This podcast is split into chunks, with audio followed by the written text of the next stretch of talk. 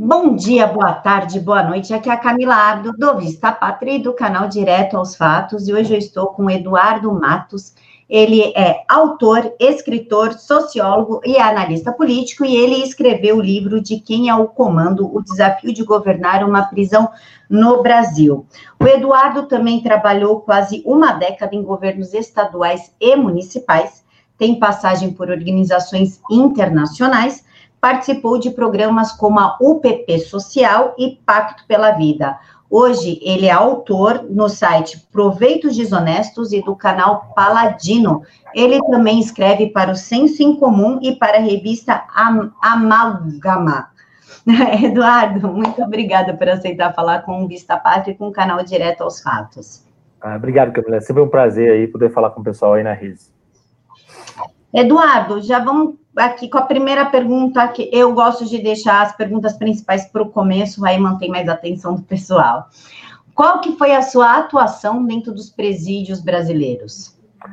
Bom, vamos lá. É, desde 2007 que, que eu me debruço sobre é, problemas relativos à criminalidade, desde, desde que eu estava na graduação em Ciências Sociais, que fui trabalhar numa das equipes, numa, numa equipe responsável pela elaboração do Pacto pela Vida lá em Pernambuco, que eu, eu, eu procuro tentar é, é, analisar problemas da realidade brasileira, é, seja como interventor nela, seja como, como analista, é, é, de diversas perspectivas possíveis. Então, eu trabalhei um pouco do ponto de vista do planejamento e gestão do Pacto pela Vida.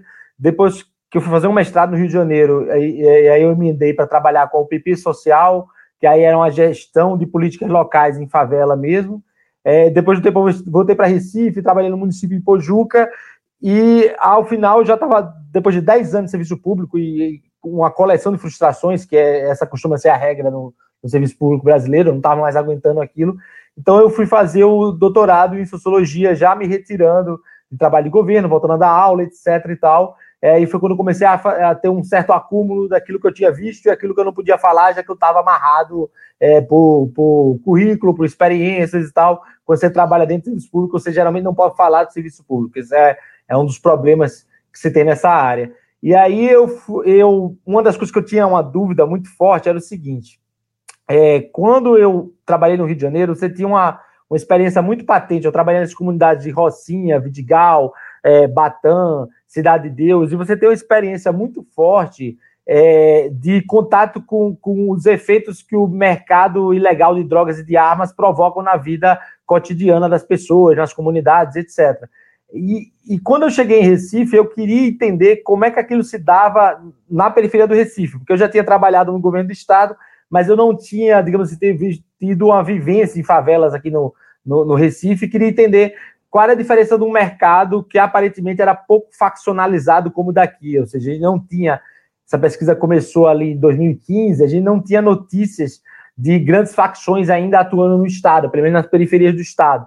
E aí eu comecei a fazer essa pesquisa, um dia eu estava acompanhando para também num, projeto de pesquisa mais geral na universidade, um pesquisador canadense que estava pesquisando sobre o mercado de crack aqui, eu estava acompanhando ele para pesquisa até para poder pegar informações, e a gente foi entrevistar uma ativista de direitos humanos aqui de Pernambuco, é, lá de Pernambuco, não estou mais em Pernambuco, estou agora em São Paulo, mas que ela tinha um trabalho já há muito tempo em prisão, não era ligado a partido, tinha um trabalho porque o marido dela, ela era esposa, quer dizer, é esposa de um, de um preso que morreu, e ela tinha e ela permaneceu trabalho como proteção ao direito do preso, etc., lá em Pernambuco. E aí, no meio da entrevista, ela me disse que, cara, algumas coisas que você está perguntando aí, você tem que entender o ambiente da prisão para entender do que, tá, do que a gente está falando. Porque hoje, em Pernambuco, o mercado de droga tem uma centralidade nas prisões. Então, você tem que entrar lá e entender o que está acontecendo. Você topa entrar? E aí, quando ela falou isso, eu falei, pô, eu já trabalhei em favela, já trabalhei em gestão, já, já peguei situações de risco, mas eu nunca tive uma experiência em prisão. E, e coincidentemente, é, essa mesma pessoa, ela estava envolvida num processo internacional com a Corte Interamericana de Direitos Humanos, a Organização dos Estados Americanos e o governo de Pernambuco, em que o processo tinha gerado uma autorização para ela circular nas prisões sem guarda armada. Então, aquilo dava uma oportunidade absurda de eu conhecer um pouquinho do ambiente prisional. É, eu fiz um trato com ela de que eu atuaria na logística da organização dela, então pegava de carro, levava para o carro, ajudava a fazer relatório, essas coisas necessárias, mas eu pactuei com ela que eu não entraria em nenhum tipo de denúncia contra os agentes prisionais, não só porque isso iria atrapalhar o meu trabalho lá dentro, como também porque eu tinha muitos amigos já dentro do sistema prisional na época que eu trabalhei no governo em Pernambuco. Então já tinha feito boas relações e eu não queria entrar em conflito com elas. E aí essa foi, acabou sendo uma soma de coisas interessantes, poder ter uma perspectiva boa, que foi poder estar lá no dia a dia, dentro da prisão, sem ser preso, graças a Deus, é, e sem acompanhamento de guarda armada, mas ao mesmo tempo ter acesso aos agentes prisionais, não só na prisão, os diretores, chefe de segurança, agente penitenciário, não só na prisão, como também fora dela, é, nos horários de a gente ia tomar cerveja junto, a gente tomava café junto para conversar sobre as coisas e eu poder montar um mapa melhor sobre governo de prisão é, em Pernambuco. Foi basicamente essa história é, que me levou a, a, a, elaborar a pesquisa que deu no livro. Eduardo, você citou o Pacto pela Vida. Que programa que foi esse? Isso, o Pacto pela Vida foi um programa implementado em 2007 é, pelo governo do estado em Pernambuco, do, do, então Eduardo Campos, que era governado pelo Eduardo Campos, que ele tinha uma meta, ou, ou, ou ele era centrado na ideia de fundamentalmente reduzir homicídio. É um programa que tinha um acesso, 138 projetos, obviamente esses 138 projetos não foram todos executados, mas que ele teve um relativo sucesso durante vários anos no que a gente chama de repressão qualificada da violência. Então, é, principalmente baseado na experiência de São Paulo, mas principalmente também na de Nova York, lá com o Compstat, foi montado um comitê gestor, implementado uma série de metas para as polícias poderem trabalhar e prender gente e resolver crime com mais celeridade. Teve mais investimento policial, teve pagamento de, de bonificação durante muito tempo. E por causa disso, o programa teve resultados na, na redução de homicídios, na redução de, de roubos também, mas principalmente na redução de homicídios. Chegou a reduzir aí mais de 30% entre 2008, mais ou menos, e 2014, depois do qual teve um recrudescimento, e, e só esse, esse ano e o ano passado que começou a baixar um pouco de novo. Eduardo, é, quem manda, quem comanda as favelas, geralmente é quem comanda as prisões? É, então, essa, essa, essa, é uma pergunta relevante porque, é, enfim, como eu falei aqui, ela, ela é uma pergunta ou a ideia, a força do meu livro.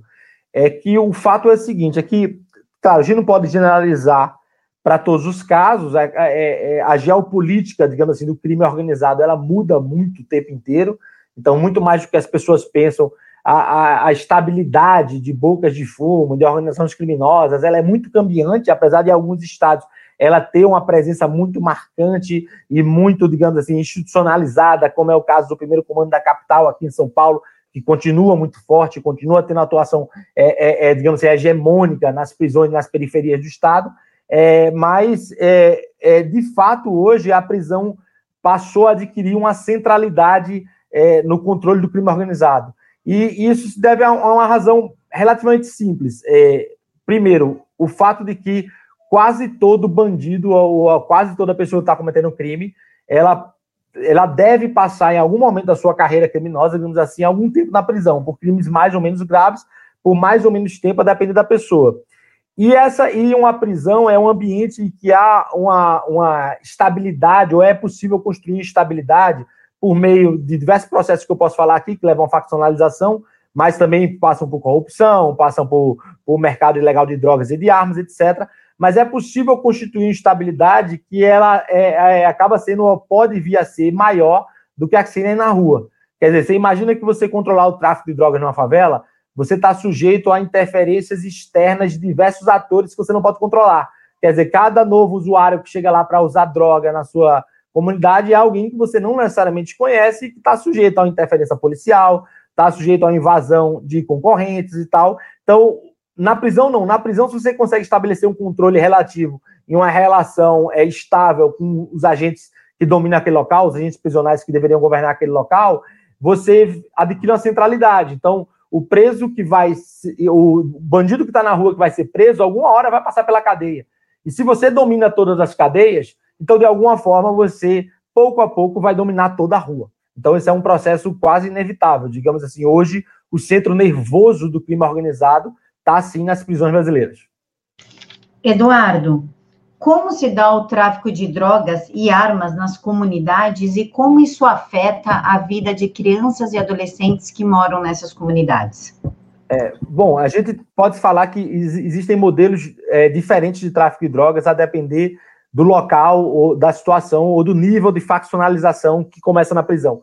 Então, por exemplo, você tem um modelo, é, digamos assim, de ocupação territorial mais agressiva, clássico é o Rio de Janeiro, né, o cara que ocupa como se ele fosse uma milícia urbana mesmo, ele bota a R15 no meio da rua, é, ele, ele quer controlar o território, ele, ele afeta diretamente a vida da comunidade, e aí ele afeta não só daquele lado que é la, um lado evidentemente perverso, que é, por exemplo, é, aliciar menores, colocar droga na mão de criança, colocar droga na mão do adolescente, digamos assim, é, é subverter toda a ordem, a estrutura hierárquica e normativa daquela comunidade, porque o centro de referência passa a não ser mais necessariamente o homem trabalhador, a mulher trabalhadora, mas ele passa a ser um traficante ou bandido que dá tapa na cara do trabalhador, que assedia a mulher trabalhadora e que desafia a autoridade e que tem dinheiro, que tem status e que consegue ter relações é, é, é, íntimas com mais mulheres, etc. E tal. O cara é o bambambam bam, bam do local, então isso de alguma forma subverte aquela ordem e funciona como um estímulo perverso para crianças e adolescentes. Então, é, é, esses casos que já são muito graves, em locais, por exemplo, como o Rio de Janeiro, eles, eles, digamos assim, se intensificam mais ainda, porque como os caras exercem controle sobre o território, ele acaba também exercendo influência sobre a política porque política é uma ação de base territorial. Então, se as pessoas te, querem, o candidato quer fazer campanha, se a prefeitura quer fazer uma intervenção, o governo de Estado quer fazer uma intervenção, se ele não vai para o enfrentamento direto com, com a droga, e aí o deputado, o vereador, o prefeito, muitas vezes nesses casos, não tem possibilidade de enfrentamento direto com o tráfico de drogas, já que não tem uma polícia armada, ele acaba tendo que negociar. E nas negociações ele legitima aquelas pessoas, confere poder a elas, e aquilo, digamos assim, é, perverte ainda mais as instituições do Estado. Esse é o modelo, digamos assim, clássico que está hoje no Rio de Janeiro, que está te, te, tentando ser implementado nas favelas do Ceará, é, que, que tem uma força muito grande num estado como, por exemplo, lá nos estados do Norte, principalmente no, no Amazonas, que é um caso que a gente estuda muito pouco, ou conhece muito pouco aqui no Brasil, a atuação da família do Norte, mas é certamente um dos grupos mais perigosos e que movimenta mais dinheiro hoje no Brasil, é um verdadeiro cartel internacional, e você tem uma atuação um pouco mais discreta, mas nem por isso menos perversa, que é a atuação do primeiro comando da capital, que é o PCC, que ele não exerce diretamente o controle sobre, por exemplo, no caso das periferias de São Paulo, sobre quem entra e quem sai do território, ele não apresenta aí fuzil na mão, porque ele tem um estilo mais mafioso de lidar com as situações, não necessariamente todos os traficantes que estão nas bocas de fumo são parte do PCC, às vezes o PCC opera como uma espécie de garantidor do negócio e de fornecedor. Então, o cara seguir a regra dele, ele não precisa necessariamente ser filiado, mas aí ele compra logo a do PCC, ele não mata a gente porque ele tem que entrar na hierarquia do PCC para decidir quem morre ou quem não morre, que é todo um sistema muito mais complexo e mais sutil do que acontece no Rio de Janeiro, mas acaba sendo igualmente perverso porque tem toda essa questão. Ele não só entra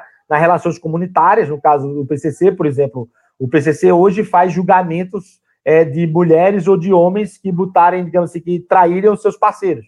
Tá chamada talaricagem, né? Então você tem um tribunal do tráfico, eles chamam o, o, o marido traído, chama a esposa que supostamente traiu, é, chamam testemunhas é, para discutir o caso. Tem alguém numa torre, né? Esse cara que faz isso é chamado disciplina. Tem alguém numa torre que é uma prisão que vai decretar o julgamento, e muitas vezes, se for considerado culpado, mulher, o, o, homem vai ser espancado, pode ter o braço quebrado, perna quebrada, e a mulher vai ter o cabelo raspado e vai ser forçada a dar a volta na comunidade, sendo exposta e humilhada, e depois ir embora para nunca mais voltar. Então ele tem esse tipo de, de, de, entrada na comunidade que, digamos assim, é uma espécie de subversão do, da ordem tradicional é, e, e, da, e das, digamos, redes de lealdade que compõem a sociedade humana.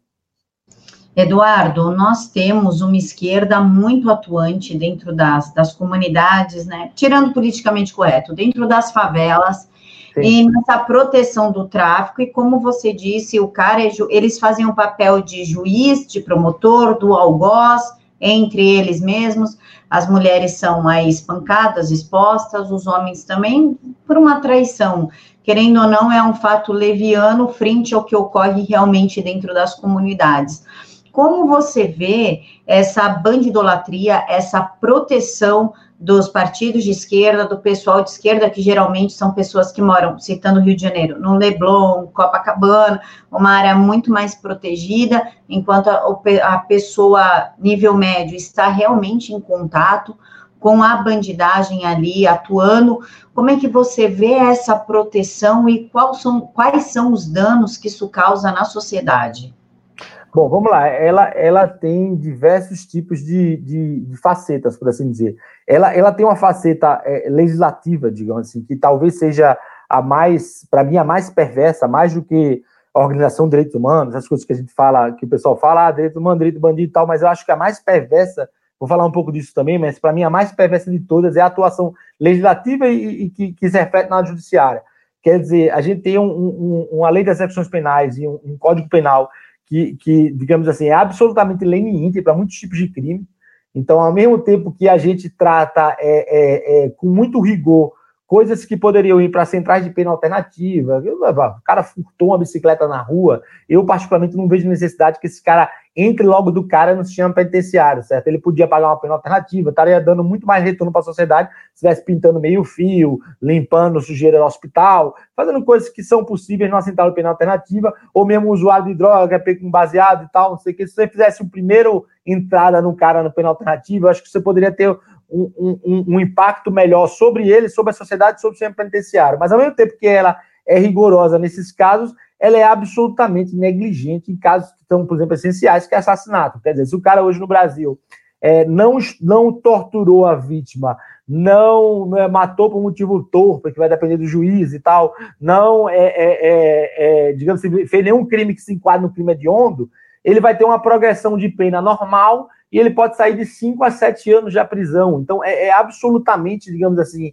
é, é, uma, é uma, uma, subversão da realidade, uma inversão da realidade, na verdade, você dizer que uma pessoa que mata alguém ou que tira uma vida pode sair em 5, 7 anos da cadeia. Então, na verdade, quando você faz isso, você gera uma, uma, uma digamos assim, o que eu chamo de um ciclo infinito de vingança e desconfiança. Porque uma coisa que a gente discute pouco, as pessoas não discutem hoje no Brasil, é que a pena ela tem várias funções. Então, por exemplo, a pena tem ela tem funções retributivas, ela tem uma função incapacitante, ela tem a função dissuasória ela tem a função ressocializadora no caso das prisões das cadeias modernas, quando elas são, digamos assim, bem estruturadas. O que é que eu quero dizer com essas quatro funções? É que a primeira delas, a retributiva, que, digamos, a mais antiga, a mais essencial, significa é, é, retribuir o mal que foi feito de maneira proporcional àquilo. Então, o que é que é justiça? É cada um receber aquilo que lhe é de direito. É isso que é a ideia fundamental de justiça.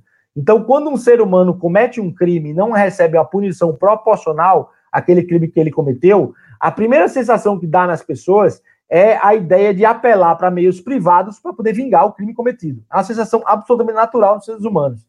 E, digamos assim, é dessa sensação que nasce é, o justiçamento privado, que nasce o grupo de extermínio, que nasce a milícia, que nasce as vinganças pessoais. Então, é, é uma cadeia de violência que gera violência o tempo todo, simplesmente porque não tem uma violência mais impessoal e domesticada, que é a violência do Estado, agindo de maneira proporcional. Então, esse é o primeiro caso, é uma alienação, digamos assim, é o, é, é digamos assim, para mim é o coração do problema. É uma alienação fundamental dos legisladores e, consequentemente, que se reflete nos juízes, promotores, defensores públicos, etc., sobre é, é, qual a importância que tem de você punir atos criminosos de maneira proporcional a, aos atos que foram cometidos. E que quando você não faz isso, não adianta você ter ilusões humanistas. Ai, não, mas porque a pena não serve para se vingar, a pena serve para recuperar o sujeito. Não recuperar o sujeito é a função, digamos, eu enumerei essas quatro funções, é a função mais difícil, né? E é a função não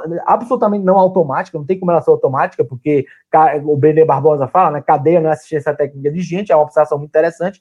Apesar de que você pode falar que uma cadeia bem estruturada, com incentivos morais corretos, trabalho obrigatório, etc., pode servir para ajudar as pessoas a desistirem do, tipo, do estilo de vida ou de um tipo de vida que leva ao crime, ou levarem elas ao arrependimento e à mudança de comportamento, é, digamos assim, essa função ela é a mais difícil de conseguir ela nunca é 100% dos casos, porque as pessoas têm autonomia, têm livre-arbítrio, têm vontade própria, etc. Então, ela, no final das contas, sempre vai passar por uma decisão delas. Agora, as funções retributiva, ela vai acontecer sempre. A função incapacitante é o quê? Quando eu pego preso enquanto o cara, o criminoso, enquanto ele está na prisão, numa prisão bem controlada e tal, ele está afastado da sociedade, ele não está podendo cometer crime enquanto ele está lá, ele está incapacitado, certo? E a função de suas horas, que é o quê? Eu pego o cara, eu prendo o cara, então eu dissuado o comportamento delinquente de outras pessoas se elas veem aquele sujeito sendo preso de maneira rápida, célere e exemplar, certo? E eles pensam, pô, eu não vou fazer aquilo, porque se eu fizer aquilo eu vou me ferrar, certo? Então, essa, digamos assim, é o problema fundamental que eu vejo hoje. É um problema legislativo que se reflete no judiciário. Então, a gente precisa, sim, tratar é, é, a nossa legislação penal de uma maneira minimamente mais alinhada com os países do mundo, porque o Brasil é, é trata com a leniência que eu acho que não existe é, é, em outras nações, sinceramente. Eduardo, no seu livro fala sobre a mediação do sistema penitenciário brasileiro. Como é que se dá essa mediação? Então, é, essa era, um, era, uma, era uma, digamos assim, a ideia mais, é, digamos assim, ousada do meu livro, é porque eu me debrucei sobre o sistema que, quando eu entrei ali naquele local, eu vi que, no caso pernambucano, você tinha um sistema que ele não era tão faccionalizado como outros sistemas penitenciários estaduais, inclusive do Nordeste. Por exemplo, a, a, a Paraíba, é, toda a Paraíba é dividida, as prisões na Paraíba são praticamente todas elas divididas em duas grandes facções. Uma delas nasceu do PCC, depois criou autonomia, depois outra se dividiu, que é a Al-Qaeda e os Estados Unidos, né? Então, é, são as duas facções paraibanas hoje. No Rio Grande do Norte tem atuação forte do PCC, do Comando Vermelho, da FDN, mesma coisa no Ceará, os caras dividem é, é, as periferias cearenses. Em Pernambuco é uma coisa mais fraccionalizada, fracionalizada, digamos assim. E uma das coisas que, que eu fui me debruçar era por que, que isso acontece? Porque era um sistema muito lotado, que lotou muito rápido, é um sistema com poucos agentes prisionais, então ele tem a menor proporção de agente prisional para preso do Brasil, e ele tem a maior superlotação do Brasil, então, na minha cabeça, consequentemente, você teria um sistema prisional muito dominado por grandes facções. Elas existem, existem, mas elas não têm tanta força quanto em outros estados. E uma das coisas que, que, que eu descobri era que um pouco disso se, revia a, se devia a um arranjo improvisado, que é, foi um acúmulo de improvisações institucionais, digamos assim, que era o arranjo dos chaveiros. Então, a ideia basicamente era o seguinte: toda prisão, se você analisar, qualquer pessoa que assistiu um filme, quando a gente pensa numa prisão governada, a gente pensa o quê? Naquela prisão bem governada, é, seria aquela prisão modelo americano, que aqui no Brasil é o RDD, né? Que é aquela prisão, um preso por cela, vigilância em todo local, todos os passos do cara super vigiados, etc. Só que esse tipo de prisão, geralmente, ele é exceção no resto do mundo, inclusive nos Estados Unidos, porque ele é muito caro. É, quanto mais controle você tem que exercer sobre a, a vida humana, diretamente, controle estatal ou do privado que está fazendo, que seja, ele vai se refletir no maior aumento de, de, custos. O normal numa prisão é que, na verdade, ela tenha muitas zonas cinzentas que são governadas por relações informais dos presos. Então, você pode ver uma zona cinzenta dessa, é um gap na segurança em que muitas vezes o preso resolve uma situação ali naquele gap. Aonde tem uma câmera, mas não tem um, um agente, não, refeitório, aquelas cenas de assassinato em prisão e tal, que é aquilo. É uma zona cinzenta de governança. Então, existe como se fossem relações pessoais, organizações que começam a regular a vida naquele local, que regulam o mercado, mercado de droga, mercado de arma, espaço, dependendo do local e tal, e elas acabam se, digamos assim, é, atuando como, como, como uma espécie de governo mesmo paralelo dentro da prisão, certo? Então, exerce algum tipo de governança na prisão, daí essa ideia. Agora, no caso pernambucano, o que é que você tinha? Você tinha uma figura que era o intermediário, que era o chaveiro, que ele existe em outras prisões do Brasil, na figura de faxina. Né? O faxina que é que era? Era o preso em que numa prisão superlotada era o preso que você coloca para fazer serviço de faxina. Então, os cara que faz serviço de faxina é o cara que circula de uma cela para outra, certo? Então, se o cara circula de uma cela para outra, esse cara é, tem informação privilegiada sobre a configuração de poder lá. Então, o que é, que é útil eu ter um faxina? É útil eu ter um faxina porque se eu estou preso numa cela e eu quero dominar um pavilhão, eu tenho que saber quantas facas tem na terceira cela do lado de um cara que eu não conheço ou que eu não gosto dele. E porque eu vou atacar ele em algum momento, para atacar ele em algum momento eu preciso de informação. Então, esse intermediário tem. Nas prisões bem governadas, usualmente, ele acaba funcionando como uma ponte importante para o gestor local, certo? Então, quando você vai olhar os processos de faccionalização das prisões, no caso do Rio de Janeiro é clássico. Quando o Comando Vermelho começa a se espalhar, a primeira coisa que é observável lá dentro das prisões, quando eles saem lá da Ilha Grande e começam a se alastrar para as prisões, é que eles começam a assassinar esses faxinas que eram alinhados com a gestão prisional. Por quê? Porque é melhor você matar um cara que é alinhado, ele não vai passar informação, o gestor não tem jeito suficiente para governar a prisão, para olhar o que acontece 24 horas por dia, a arquitetura não permite. Então ele faz o quê? Se você tiver um faxina na mão, você vai ter a cadeia na mão em algum momento, certo? E em Pernambuco, o que aconteceu? É um caso sui generis que o faxina virou um chaveiro, ele foi ganhando cada vez mais poder, e ele foi ganhando um poder centralizado de escolher onde se vai dormir, é um chama muito, muito favelizado, então tem barracos. No livro eu conto tudo isso, eu dou a referência do pessoal pode conseguir foto e tal. Tem um sistema de barracos, de é, é, é, droga, mulher. O cara consegue tudo lá, desde que negocie com o chaveiro, que por sua vez vai ser indicado informalmente, ou pelo menos legitimada a indicação pela gestão prisional. Então é aquela ideia de que se o camarada não governa a prisão, ele governa os chaveiros, certo? Então, esse cara que faz a mediação entre os presos, eu vou mudar aqui de ambiente rapidinho, porque minha bateria está acabando. Aí eu tenho que ligar no computador. Esse cara que faz a mediação entre os presos, é, ele acaba funcionando como uma espécie de, de bloqueio para faccionalização. Quer dizer, para que, que o preso vai, vai ter um estímulo de obedecer a uma facção São Paulo, regras hierarquizadas, etc. e tal, se ele podia negociar na ponte e conseguir quase todos os privilégios com o chaveiro, que por sua vez negociava com a gestão, tem algum tipo de relação com a gestão e ajuda a manter o controle da prisão. Né? Então, se o cara descobre que o chaveiro está faccionalizado, está entrando no PCC, está tentando cooptar outro chaveiro, ele vai lá, derruba o cara e bota um chaveiro novo no lugar. Então, é uma espécie de. Eu até chamo de administração colonial da prisão. Né? Administração colonial por quê? Só para encerrar aqui e não me prolongar muito. Porque quando as, as metrópoles tinham colônias, principalmente em 1500, 1600, elas nunca tiveram gente suficiente para governar cada espaço. Então, o que é que você faz? Você nomeia um preposto local, certo? E aí, como é que você exerce poder? Você só pede, geralmente, imposto para o cara, pede uma lei mínima para ele aplicar, e você exerce poder pelo potencial que você tem de mobilizar uma tropa muito grande para ir lá e provocar um grande prejuízo. Mas, geralmente, o controle acaba se dando por negociações entre a população e esse preposto local que não chegam necessariamente na metrópole. Então, essa que é a ideia de mediação, ou seja, eu tentei mostrar como é, é, é, a facção é exatamente, ela elimina os intermediários para ela poder exercer controle absoluto sobre as prisões, né, ou seja, em, em antagonismo à gestão, e que havia gestões que tentavam manter esses intermediários operando como forma de exercer o controle numa situação em que você não tem agente suficiente, dinheiro suficiente, arquitetura adequada, etc. Basicamente, essa é, é a ideia é, fundamental, digamos assim, o coração do, do meu livro. Eduardo, você falou nas facções e dominação. Como é que agem as facções dentro das prisões e por que, que elas ganham relevância se a ideia é separá-los e recuperá-los? Como é que elas agem, como que elas conseguiram se organizar dentro das prisões?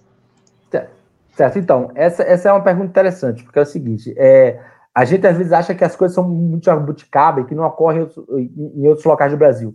Mas se você pesquisar é, é, nas publicações acadêmicas sobre o tema, ou então mesmo no jornalismo, colocar prison gangs, que é o nome que os americanos dão para as facções, né? Porque facção é um nome que a própria facção inventou. Ah, não, a gente é facção e tal. Aí a gente começou a dar, um nome de facção. Mas aquele é o quê? É um tipo de gangue.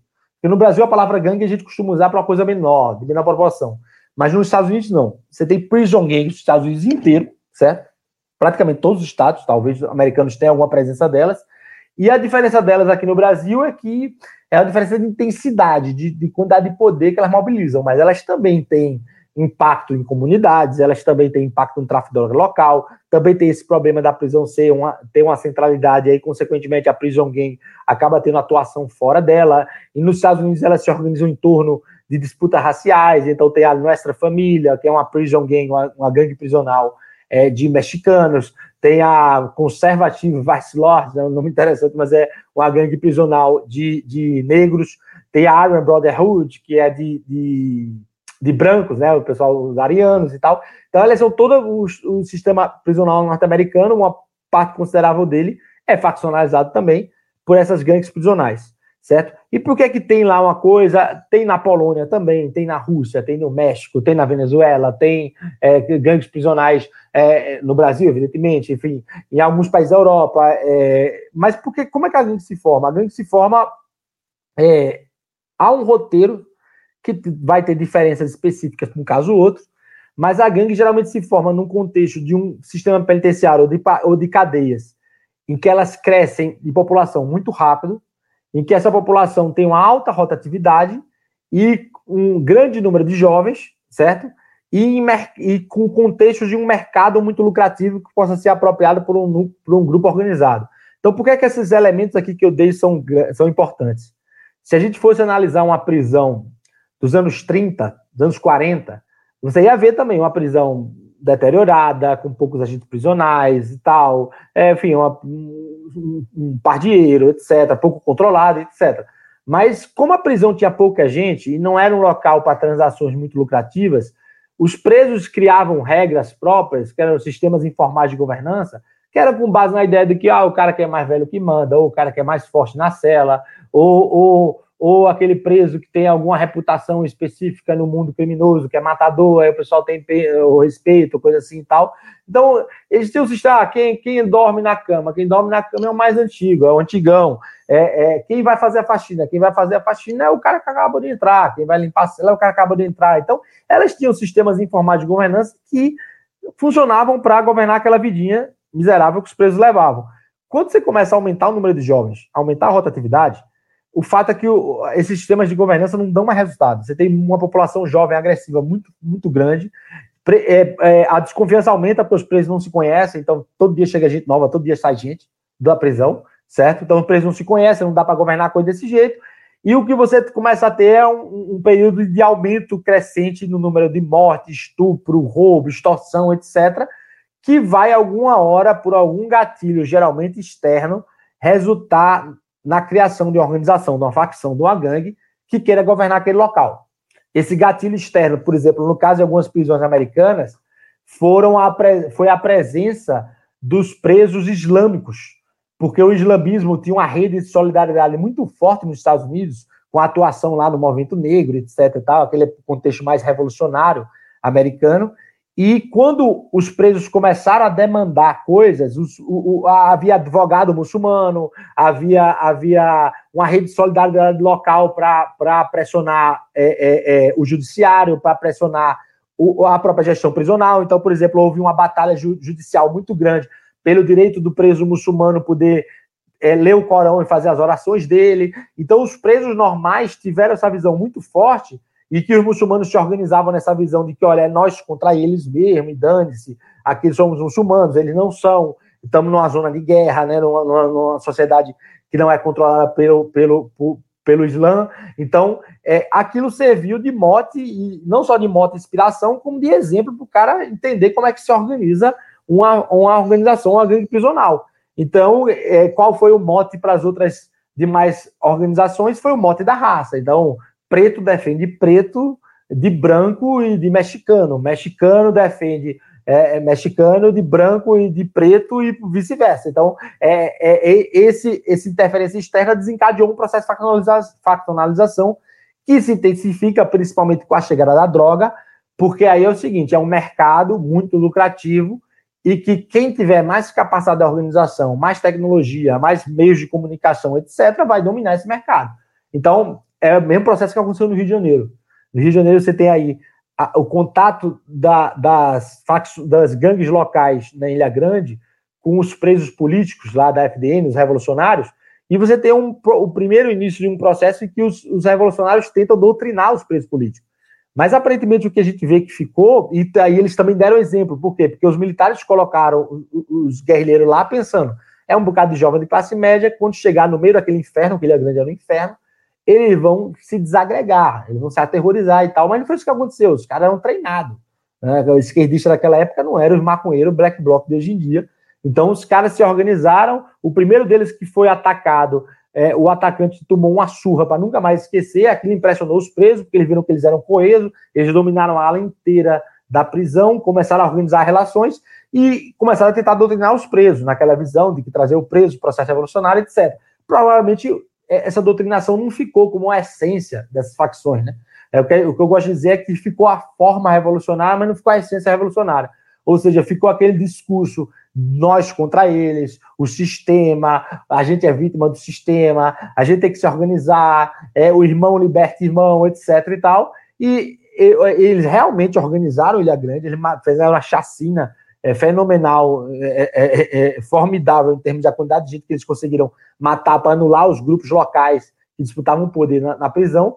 Mataram essas figuras chaves, né? Teve um caso é, marcante que foi uma chacina no, numa, numa noite só, de vários dezenas de presos, e aí dominaram a, a, situação e começaram a organizar, proibiram o estupro, organizaram a caixinha. Ah, a caixinha é extorsão? É, um pouquinho, tem um pouco de extorsão, mas também eles organizaram a farmácia, então não podia mais extorquir preso para fora do que pagava para a facção, começaram a bancar fuga, e quando eles saem da prisão, começa a sair fugado, ou mesmo libertado, porque o tempo de pena acabou, eles mantinham o vínculo solidariedade para poder organizar as fugas de quem estava dentro.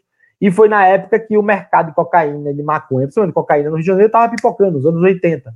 Então, eles eram a organização, digamos assim, mais bem preparada para absorver esse mercado. Então, começaram a dominar o mercado de droga. Foi na mesma época que o Brizola retirou os postos policiais da favela. Ele amarrou a polícia para não dar para ela a capacidade de interferir sem mandato. E você imagina qual era a dificuldade da época, sem emitir um mandato judicial, uma polícia que não tinha condição de investigar uma, uma favela que não tem endereço registrado, não tem nada, tem um, um problema tremendo, e os caras ocuparam esse espaço, então o poder não deixa vácuo. Então, é, é, é, esse processo de faccionalização, ele ocorre, digamos, com algumas adaptações em vários contextos. Aconteceu com o Comando Vermelho, aconteceu nos Estados Unidos, aconteceu com o PCC e com várias outras facções no resto do Brasil e no mundo. Eduardo, eu vou fazer aqui um adendo na pauta. Você citou o Brizola. Outro uhum. dia eu entrevistei um professor carioca, o Carlos Eduardo, excelente professor de história, e ele deu essa a mesma visão que você deu para o governo Brizola, que ele é, amarrou a polícia para agir dentro dos morros. Um dos motivos, isso não foi o professor que falou isso, sou eu que estou falando de acordo com informações, é porque a filha dele era usuária de drogas. Você assim. pode explicar para a gente um pouquinho, de uma forma ampla, a atuação do Brizola na, no aumento da violência do Rio de Janeiro e no tráfico de drogas? Então, é, como eu falei aqui, é evidente, assim, o, o, Brizola, digamos assim, a porta do caos no Rio de Janeiro é o Brizola. É, é, tem gente que fala que foi com a transferência de capital, etc e tal, porque fala que a transferência da capital gerou uma alienação no voto no Rio de Janeiro, que levou à eleição do Brizola. Realmente é uma coisa estranha, porque era um cara de fora, né? O Brizola não é carioca e é eleito do Rio de Janeiro. Então, é, ele realmente é uma figura estranha. E aí o Brizola, a primeira coisa que o Brizola faz é implementar um legalismo muito tosco para a época, porque você tinha uma criminalidade em ascensão, uma polícia absolutamente deficitária, sem capacidade de investigação forte e tal, é, é, e o Brizola, o que o Brizola faz, que era herdeira do regime militar, mais de 30 anos de regime, tornou no final do regime, com crise econômica, com tudo. Então as polícias estavam sim desestruturadas, é, estavam lidando com a situação de criminalidade crescente no Rio de Janeiro. É, em parte disso, a gente pode falar um pouco também, que aí não é culpa do Brizola, é culpa de algum. De, de, de acho que foi o Geisel, salvo engano, posso pegar essa informação certinha, mas com a lei de reforma agrária o que é que acontece? O, o, o, não sei se você já viu sobre essa situação, não posso me aprofundar muito nisso porque é um assunto que eu estou estudando. Mas basicamente a nova lei de reforma agrária que foi aprovada durante o regime militar, ela dizia que se o trabalhador tivesse naquela é, é, fazenda a determinada quantidade de tempo, ele tinha direito ao naco de terra. Então o que é que aconteceu? Quando fizeram isso, muitos proprietários de terra chisparam famílias de trabalhadores que inflaram, inflacionaram ainda mais as favelas cariocas e aí a favela acaba sendo sim um locus privilegiado para a marginalidade, porque é, se você tem, se você não tem escola, não tem creche, e se e é basicamente isso, você não tem escola, você não tem creche, você é, a, a sua vida comunitária não é regulada. Então, uai, quem é que diz numa favela do Rio que aquele espaço é seu espaço? Quem diz são seus vizinhos ou você ou o cara que manda no local, porque você não tem escritura de nada. Quem é que diz que o beco não é parte da sua área que você não pode botar o um muro no beco. Ou o muro para cima do beco para tapar o beco. Ou seus vizinhos vão ter que lhe controlar na base da porrada, na base da negociação, na base da, do bom senso, ou vai ter que ser algum regulador é, é, para cima. Isso, isso por só é uma casa de conflitos permanentes. Né? Então, a gente tem conflito com o vizinho da gente que bota som alto. Imagina você morar numa favela em que você não, não, não, não tem um, um espaço de regulação próprio não tem uma regulação própria que seja eficaz e ela se torna, as regulações informais se tornam menos eficazes na medida que a população aumenta, porque a pessoa não se conhece mais. No mesmo caso da prisão, certo? Então, é, é, fora isso, você tem o fato que ah, o cara é pobre, vem do interior, com a família. Então ele vai trabalhar 8, 10 horas por dia naquela época e tal, uma hora para ir, uma hora para voltar, a mãe também 8, 10 horas por dia, uma hora para ir, uma para voltar, a criança fica com quem? É, a criança fica com uma, é, uma tia que vai cuidar de 10 meninos, que na verdade não vai cuidar porque não tem espaço na casa, ela bota o menino na rua. Então, essa trajetória aqui, que não tem nada a ver com um discurso progressista, isso aqui é um discurso eminentemente é, católico e tradicional, digamos assim, é, tradicional, que é o discurso de que virtudes morais são inoculadas nas pessoas ou são trabalhadas nas pessoas é, através de instituições intermediárias, como família, como escola, como vizinhança, certo? Que o ser humano é um, é um animal que aprende as coisas em relação com outros seres humanos. Nenhum ser humano nasce nascendo que é bom, sabendo o que é bom, sabendo o que é mal. Ele vai ter que aprender isso e inocular virtudes morais nisso, ou então adquirir os vícios é, é, é nesse processo e vícios que levam a outros vícios e a outros males, e o pecado que traz o pecado, e que, consequentemente, traz a violência. Então, a gente também não pode cair no erro liberal, que é o erro de achar que o ser humano é só uma maquininha de cálculo e que ele sempre vai agir pelo custo-benefício, né? Ah, se eu aumentar o custo do crime, eu não vou cometer o crime. Ah, isso é, é, ele não vai cometer o crime. Isso ia pressupor uma racionalidade perfeita que os homens não têm. Os homens são escravos de suas paixões certo? Quando eles não, não, não as domesticam pela força da religião, pela força da disciplina, pela força de outras instituições, eles vão ser escravos dela e vão sim cair em comportamentos delitivos, comportamentos criminosos, cedo ou tarde, uma parcela deles irá cair. Né, é, é, mais fraca, mais sujeita à, paixão, etc. e tal, ou, ou, ou, pela própria vontade dela, que também vai estar pervertida nesse processo. A gente não pode negar é, é, isso aí. Então, é, digamos assim, esse ambiente que já era muito degradado, que era um ambiente de né, na época do Brizola. Quando o Brizola assume, o Brizola, primeiro o Brizola diz que a polícia tem que ter legalidade na sua intervenção, porque a polícia lidava da maneira que ela sabia lidar, que era pé na porta mesmo. Né? Disse que a polícia tem que ter legalidade, mas você não tinha estrutura para dar investigação para essa polícia, para que ela pudesse ter, atuar legalmente, e fora isso, ele tira os postos policiais dentro da favela. Então é uma coisa que eu ouvi de toda gente, toda pessoa na, lá na Rocinha. Os caras me contavam, não, cara, aqui tem um posto policial. Essa UPP aí é uma retomada um posto policial, ou a tentativa de retomar um posto policial que tinha na época do Brizola, que tinha antes da época do Brizola, que era um, como se fosse um postinho policial, que tinha um policial lá, um buchudinho e tal, mas que quando apareciam uns, uns, uns, uns marginal, ele dava umas tabocadas num, dava umas tabocadas no outro, chutava uns traseiros, nego ia-se embora ou era preso, e ele não conseguia se criar naquela comunidade. Na hora que o Brizola tira, ele tira na hora que o tráfico de droga está chegando no Rio de Janeiro. Então ele dá o, o poder, como eu falei aqui, o poder não, não, não, não deixa vácuos. Então ele cria um vácuo de poder num território que era privilegiado para isso, porque as favelas cariocas eram do lado da, da, das áreas ricas, e quem consome cocaína é gente rica, certo? Ele deixa um espaço privilegiado, para isso e aquele poder se institui paralelamente. Ao mesmo tempo, uma coisa que pouco se fala é que o mesmo legalismo o Brizola tentou adotar na gestão do chão penitenciário.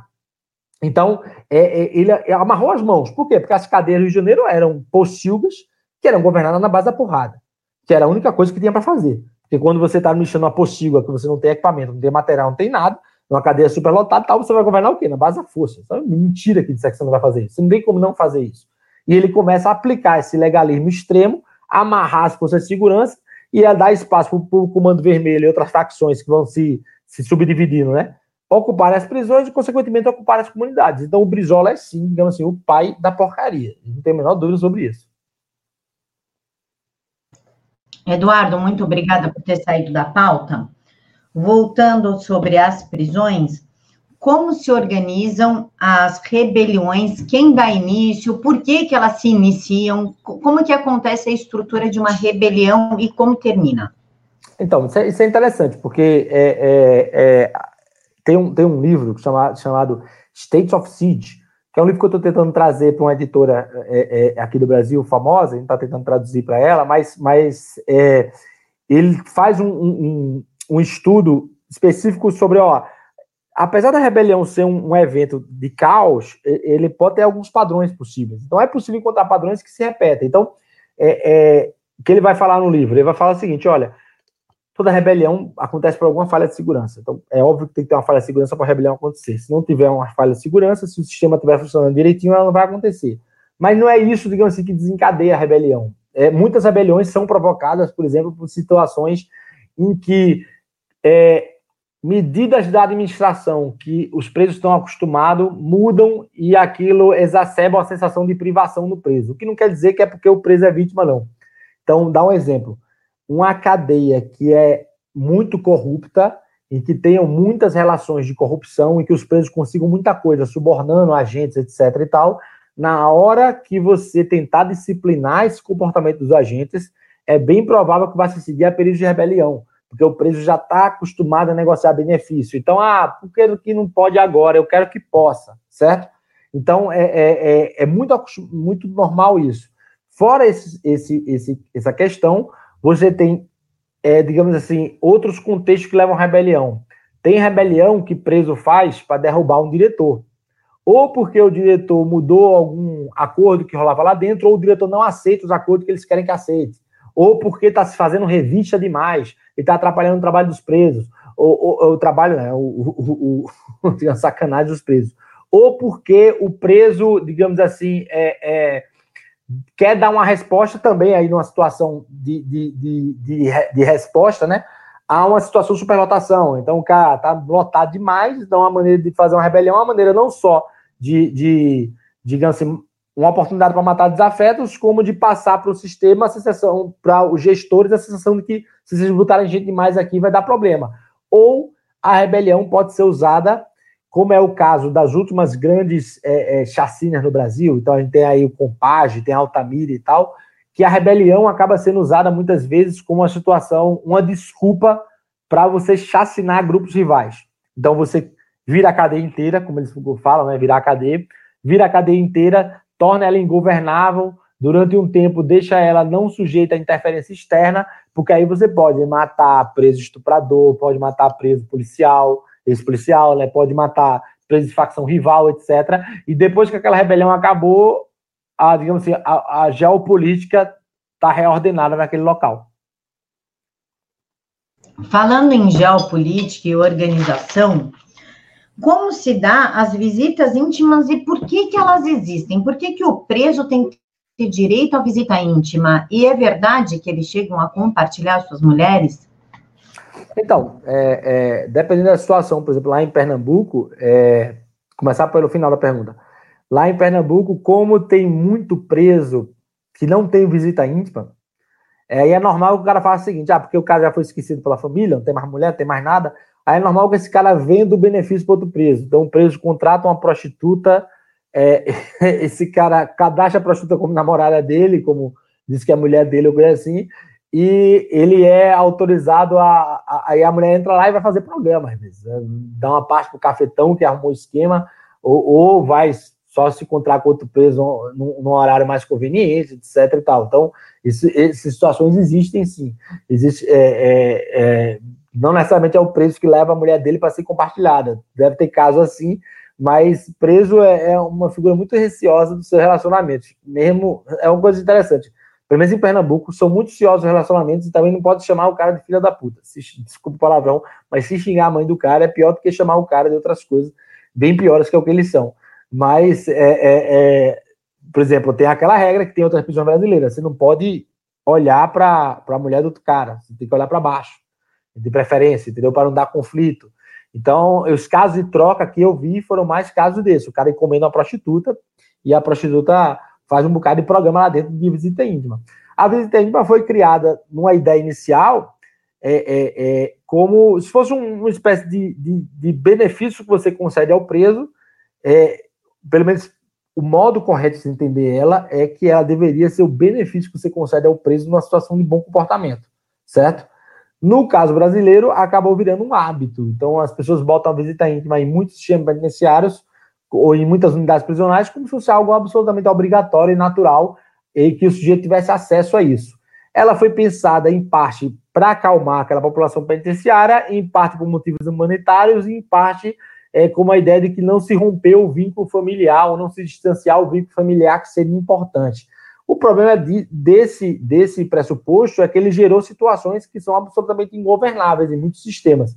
Então, por exemplo, você tem é, é, lá em Pernambuco uma unidade prisional com 1.500 a 2.000 presos com 10 a 15 agentes de plantão penitenciários e que num dia de visita familiar o cara vai receber uma, uma média de 3 a 4 pessoas por, por preso. Então é óbvio que não dá para revistar todo mundo, que a revista vai ser feita na triagem, que muita droga vai passar, que muita arma vai passar, que muita besteira vai acontecer, etc e tal. Então, é óbvio que esse, que esse pressuposto torna ele ingovernável. Ao mesmo tempo, você tem umas situações inusitadas hoje no Brasil em que algumas iniciativas de disciplinamento têm usado a visita íntima de maneira positiva. Eu não estudei o caso é, é, é muito a fundo, não, mas ao que parece o novo secretário de administração penitenciária lá no Ceará, que, que pegou pesado aí junto com o Sérgio Moro no começo do ano, ele fez o seguinte: ele criou umas quatro unidades em que era permitido visita íntima, só que só vai para lá o preso que tem bom comportamento, que renega publicamente a facção, que significa possivelmente ter que delatar a gente da facção, certo? E que é casado.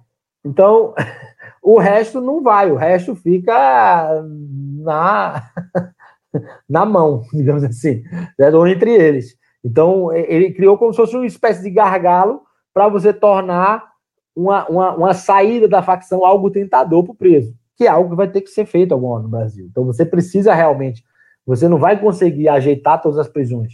Então, o que é que você precisa fazer? Você precisa criar gargalos, porta de saída para fora da facção, porta de saída para cima. Porta saída para cima é o quê? Em qualquer outro sistema é, é, digamos assim, é minimamente hierarquizado, é minimamente ordenado, um cara feito Marcola não deveria estar vivo, minha opinião, certo? Mas se, se você tem um sistema em que ele está vivo, ele tem que estar na prisão mais rigorosa e pior possível sobre, de, de, de vivência. Isolar todo mundo e tal, que é a segurança máxima, que tem que ser pior ainda do que é, em termos de controle do preso, na minha opinião. Então você cria isso aqui, ó, o cara ó, tá chefiando, tá fazendo rebelião, tá fazendo besteira, vai para cá. Ah, tá querendo sair? Vem para cá. Aí tem acesso a alguns benefícios. Eu acho que a visita íntima, digamos assim, ela, ela, ela pode ser um mal que desordene mais a prisão e tal, não sei o quê, mas hoje ela oferece uma porta de saída interessante que os gestores estão começando a aprender a usar, mas não tanto quanto poderiam, na minha opinião. Falando em visita íntima e as prostitutas, enfim, tudo que acontece, também nós temos lá dentro os estupradores e pedófilos. E muito se fala, a esquerda fala muito em cultura do estupro, que seria uma proteção ao estuprador, né, para que ele continue o ato, e nós sabemos que isso é mentira. A sociedade brasileira é muito intolerante com a situação da violação, do estupro e da pedofilia.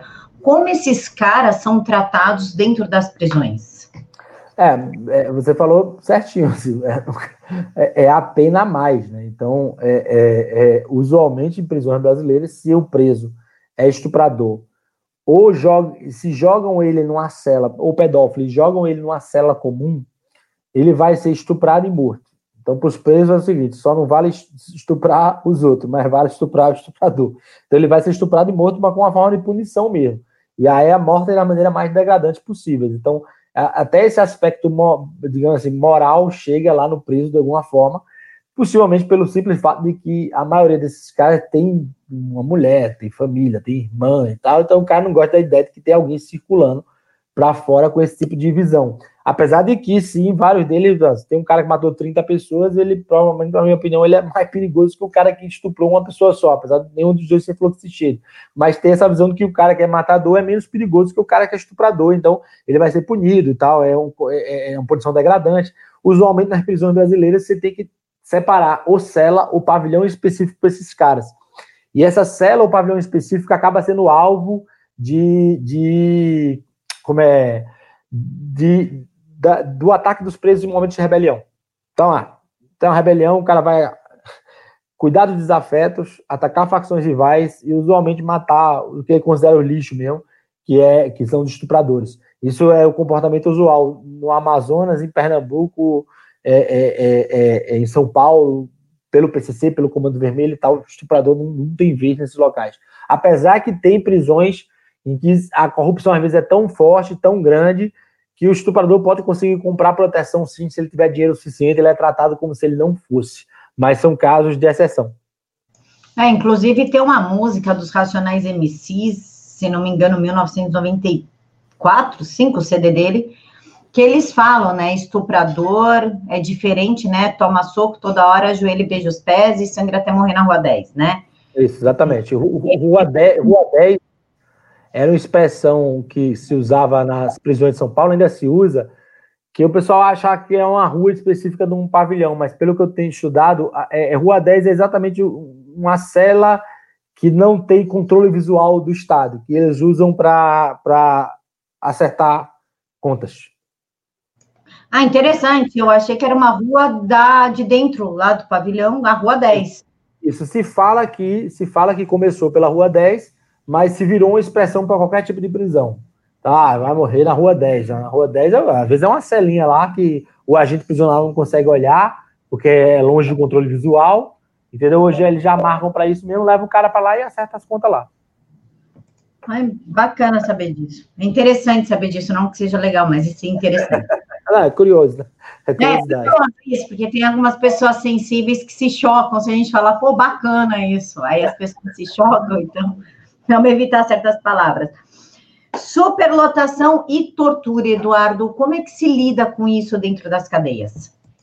Bom, vamos ver lá. É, superlotação, como eu falei aqui, ela acaba sendo, querendo ou não, ela acaba sendo uma das portas de entrada da facção, porque se é superlotado, o, o, o, o, o agente não, tem, não governa. Uma cadeia com muita gente, você não tem controle sobre o que acontece nela, é natural.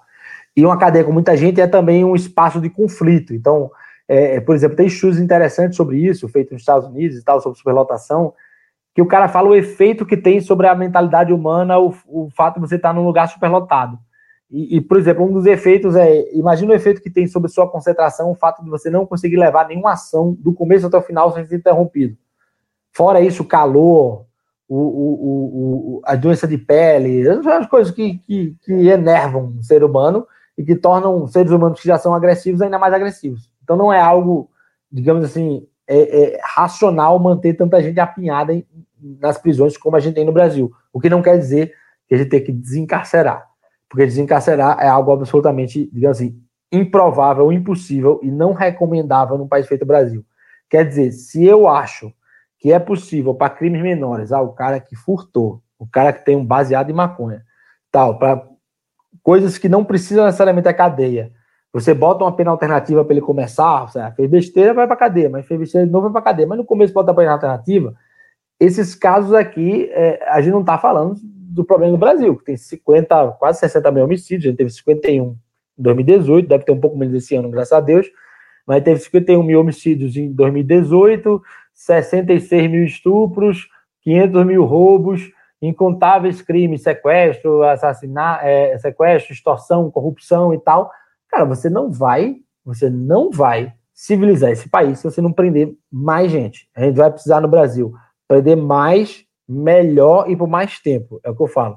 Mais porque tem muita gente cometendo crime, melhor porque a gente tem que aprender a prender primeiro os caras mais perigosos, já que é para ter prioridade, tem que prender quem está fazendo mais besteira e quem está provocando mais dano primeiro, certo? Isso tem que ser, porque a polícia tem um número limitado de pessoas e não vai conseguir prender todo mundo o tempo inteiro e a gente tem que prender por mais tempo, que precisa ficar mais tempo na cadeia. Então, o cara que matou não pode ficar cinco anos só na cadeia. Então, é impossível que daí a gente tire uma política de desencarceramento. Não, vai ter, vai ter mais gente presa. É absolutamente inevitável.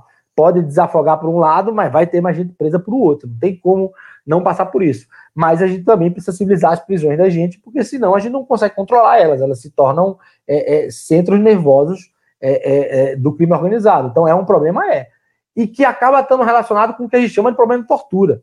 Porque o que a gente chama de problema de tortura, muitas vezes, é o recurso que sobra para o agente prisional que não tem condição é meter a porrada. Então, às vezes acontece isso mesmo. Porrada no, no intimida? É claro que intimida, pelo amor de Deus. Se você tivesse que sozinho, imagina, 10 presos, como na prisão em Pernambuco, 10 agentes prisional governando 1.200 homens. Cara, tem duas possibilidades aí. Ou você negocia muita coisa, ou você mete muita porrada. Ou as duas coisas, porque geralmente meter muita, muita porrada com 10 homens para 1.200 não dá certo. Mas meter porrada acaba sendo um, um, uma atitude que os agentes vão, vão tomar. E, né, e ao tomar essa atitude, muitos deles vão dar, é, digamos assim, vazão para inclinações do ser humano. O ser humano tem seres humanos são perversos dentro da polícia, fora da polícia, dentro do agente prisional, fora do agente prisional, e vão gostar daquilo que estou fazendo. E podem pegar hábito, podem começar a fazer aquilo para além da conta do que seria necessário, ou, mesmo que não for legal, para se administrar uma prisão. Então, quanto mais desordenado é o espaço, quanto mais superlotado, quanto mais não sujeito a controles legais, ele vai ser governado por controles informais, que pode ser pancadaria ou pode ser negociação e corrupção. Eduardo, eles são juízes dentro das, das prisões, né? É um, é um local com leis próprias, digamos assim. Como é que funciona a organização dos presos para quem vai ser o juiz, o promotor, a, o júri? Como é que funciona essa estrutura e qual é, geralmente qual que é a pena aplicada? Para que tipo de crime eles aplicam certas penas? Então, isso vai variar de prisão para prisão. Aí não tem um padrão certo, porque as facções adotam padrões é, é, é, é diferentes. Prisões não, não são muito faccionalizadas, vão ter seus padrões próprios. Então, por exemplo, em Pernambuco, quem governa é o, acaba sendo a figura de chaveiro nesse sentido, quem governa diretamente, que aplica a punição diretamente.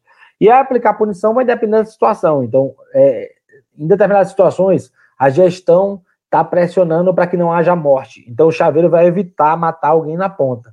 Então, é provável que ele dê um cacete se alguém roubou alguma coisa, por exemplo. Se alguém roubou alguma coisa dentro da prisão, ele pode dar um cacete e manda o cara, avisa o diretor que o cara tem que passar ali castigo porque deu um cacete. Então, é a forma de governo, certo? É, é, é, claro, dependendo da situação, tá devendo droga, a dívida é muito grande, tá, vá, vai morrer. Vai, vai morrer na rua 10, certo? Ou é tarado, descobrem que é tarado, ou, ou, ou, mexeu com a família de alguém. Então, é provável que tenha um acerto de conta ali em algum momento que possa ser decretado pelo chaveiro ou não. Né? O chaveiro não vai conseguir controlar todos os crimes que acontecem também, não. Dá para ter essa ilusão. Em, em, em, prisões em que esse sistema é mais hierarquizado, e mais hegemônico. São Paulo tem a figura do disciplina de cela. O disciplina aplica, ele tem que resolver pequenos conflitos para evitar grandes problemas. Então, ah, o preso, o preso roubou, etc. É a mesma coisa. Ele, é, é, dependendo da punição, o PCC impõe que se faça um debate. O debate você tem direito a uma acusação, tem direito a, um, a uma defesa e, e, vai ser julgado por um ou três irmãos do PCC que vão discutir o caso e vão aplicar a punição proporcional que já é prevista para isso. Então, é, ó, matou alguém sem poder matar, vai morrer. Ah, sem poder matar é o quê? Sem poder matar dentro da regra do PCC. Ou se você não for um tampa de cruz do PCC que você possa bular a regra. Mas estuprou alguém, vai morrer também. É, como eu falei, mexeu com a mulher do outro, vai tomar umas porradas. É, é, roubou dentro da comunidade, roubou gente da própria comunidade dentro da comunidade. É possivelmente que vai tomar umas porradas ou então morrer, dependendo da situação. Então não tem uma regra padronizada para isso, não. Mas cada local, com certeza, vai desenvolver os seus sistemas de, de governança, por assim dizer. Eduardo, a solução seria a privatização dessas cadeias? Então, não tem solução fácil, não.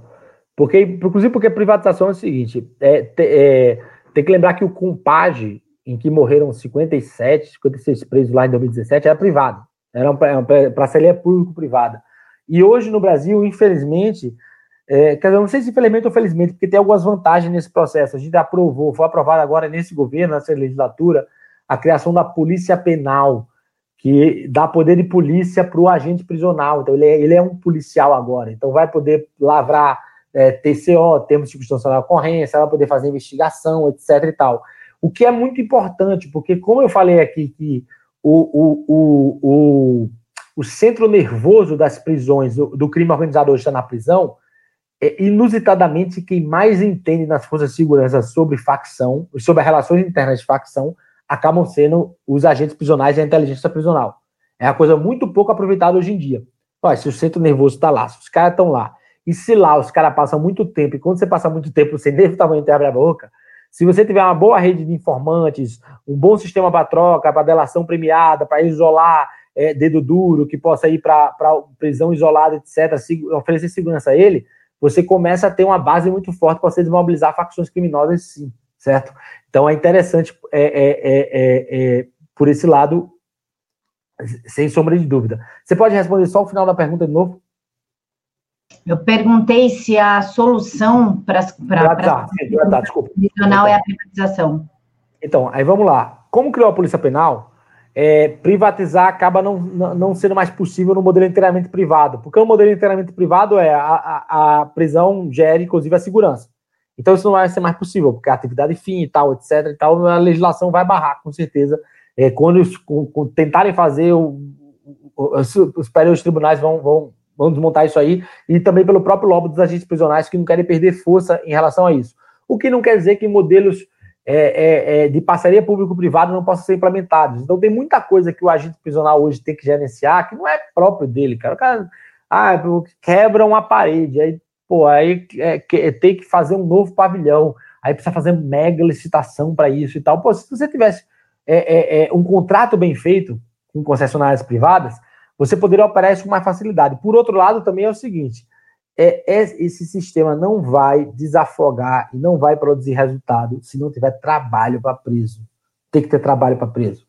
Trabalho está relacionado a mais calma dentro da prisão, trabalho está relacionado a índices menores de reincidência criminal, principalmente quando se tem trabalho que chama de carreira, que é o preso aprender alguma atividade de indústria, principalmente, que ele possa encontrar emprego mais fácil fora.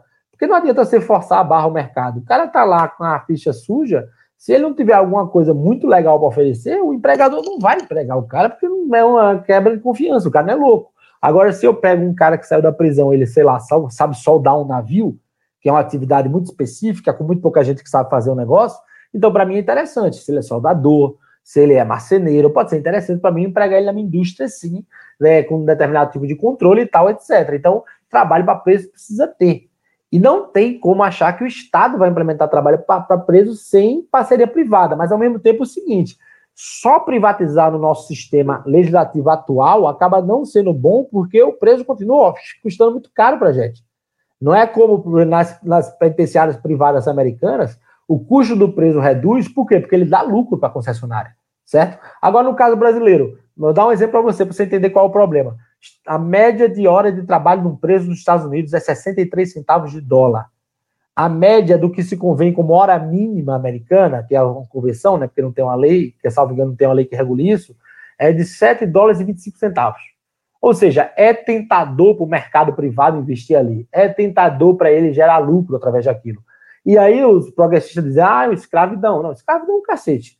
Porque tu paga a segurança do cara, tu paga o banheiro do cara, tu paga a faxineira, tu paga o, o, o, o a comida dele, etc e tal, e ainda ganha um saláriozinho lá, tá, tá beleza. Saláriozinho que não é um mega salário, mas ele pode ganhar alguma coisinha, fazer um caixinha para poder sair da prisão, tá totalmente é, desacobertado, então pode ver alguma coisa para a família e tal. Para mim é razoável. Mas você teria que mudar no Brasil o sistema fiscal e trabalhista para que se permitisse, digamos assim, que fosse tentador para o mercado entrar.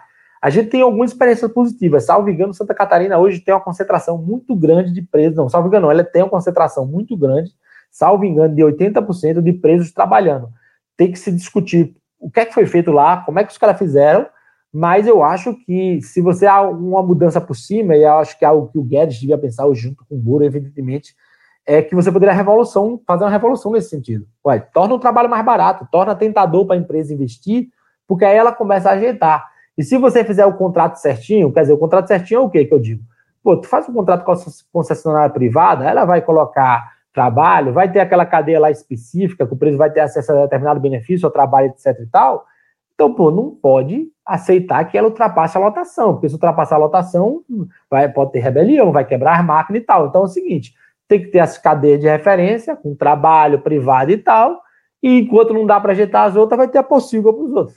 É, pragmático Eduardo, na sua experiência, tudo que você já viveu, você é, é mestre em sociologia, não, doutorado em sociologia, né?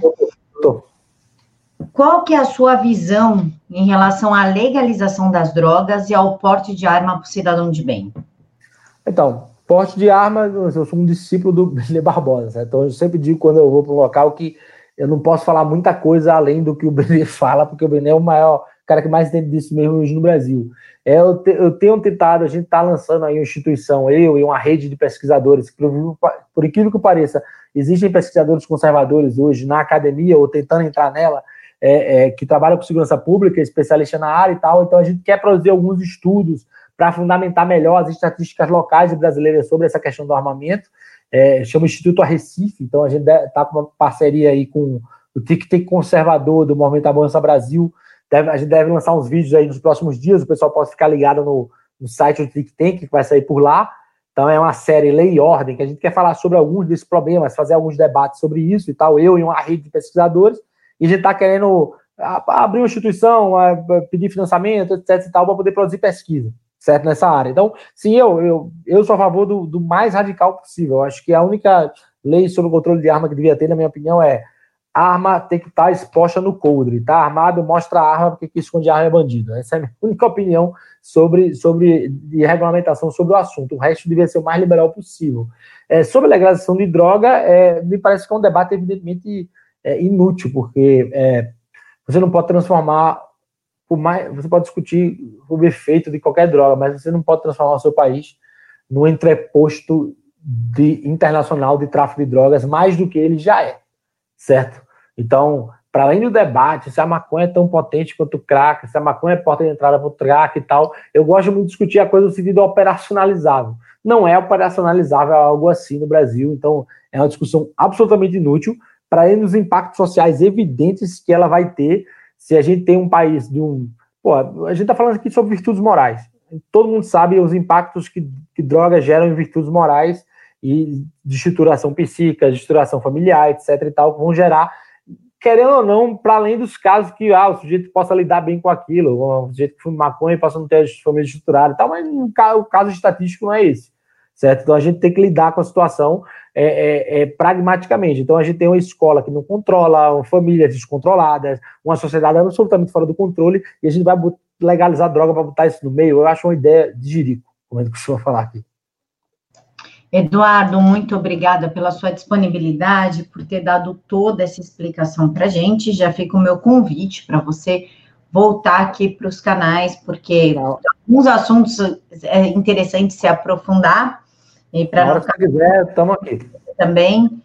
Então, já fica o meu convite aqui para você, para você voltar aqui para os canais e explicar mais um pouquinho para a gente como é que funciona o sistema prisional, porque é uma coisa que causa curiosidade, ao mesmo tempo que causa repulsa, porque bandidagem, violência, né? A gente que é longe da gente, ela causa uma curiosidade no seu funcionamento interno, né? Sim. Então, já fica o meu convite aqui para você voltar. Estou disponível na hora que vocês quiserem, estamos juntos aí para debater, então, porque eu acho que o político da gente tem que se informar cada vez mais.